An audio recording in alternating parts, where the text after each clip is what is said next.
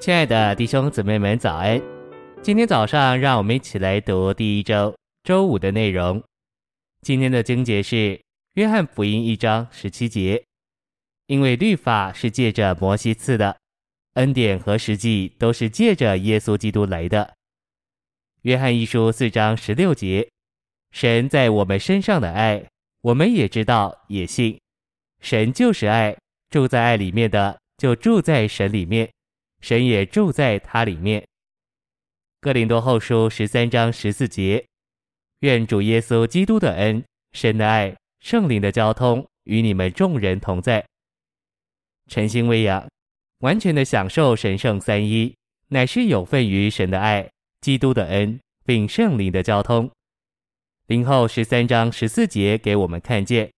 神圣三一不是为着神学上道理的研究，乃是为着我们的经历和享受。父神的爱是源头，子神基督的恩是神爱的流道，爱流出就成了恩。接着圣灵的交通乃是基督的恩，同着父神之爱的传输。爱乃是父神，恩作为爱的流出，乃是子基督。交通乃是圣灵的传输，传输子的所事作为恩典。以及父的所事作为爱，圣灵将神圣的丰富传输到我们里面，这传输就是交通。今天在我们里面有神圣三一这样奇妙的运行。信息选读：神在我们里面运行，神这运行非常安静，但非常有力并有效，正如电的流动很安静，但非常有力并有效。电流乃是电的运行。爱、恩和交通在我们里面运行，在我们里面形成一个流，这流乃是神圣三一的循环。神圣的三一有源头、流道和流通。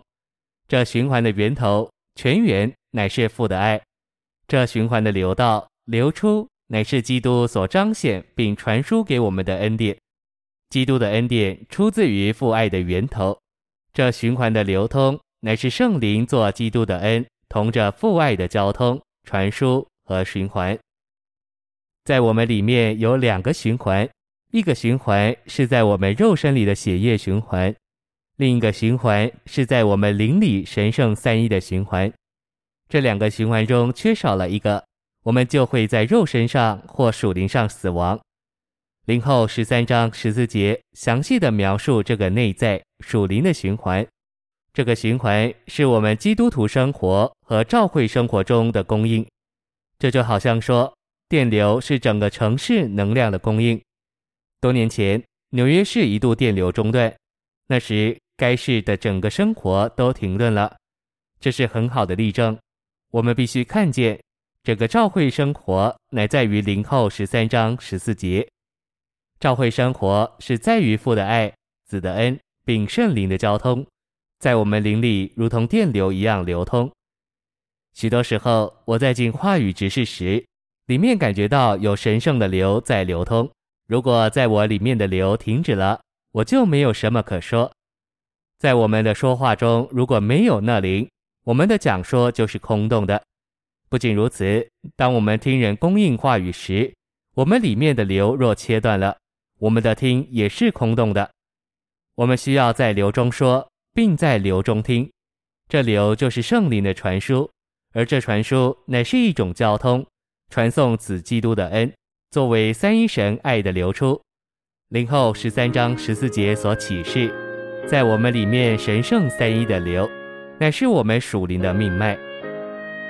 谢谢您的收听，愿主与你同在，我们明天见。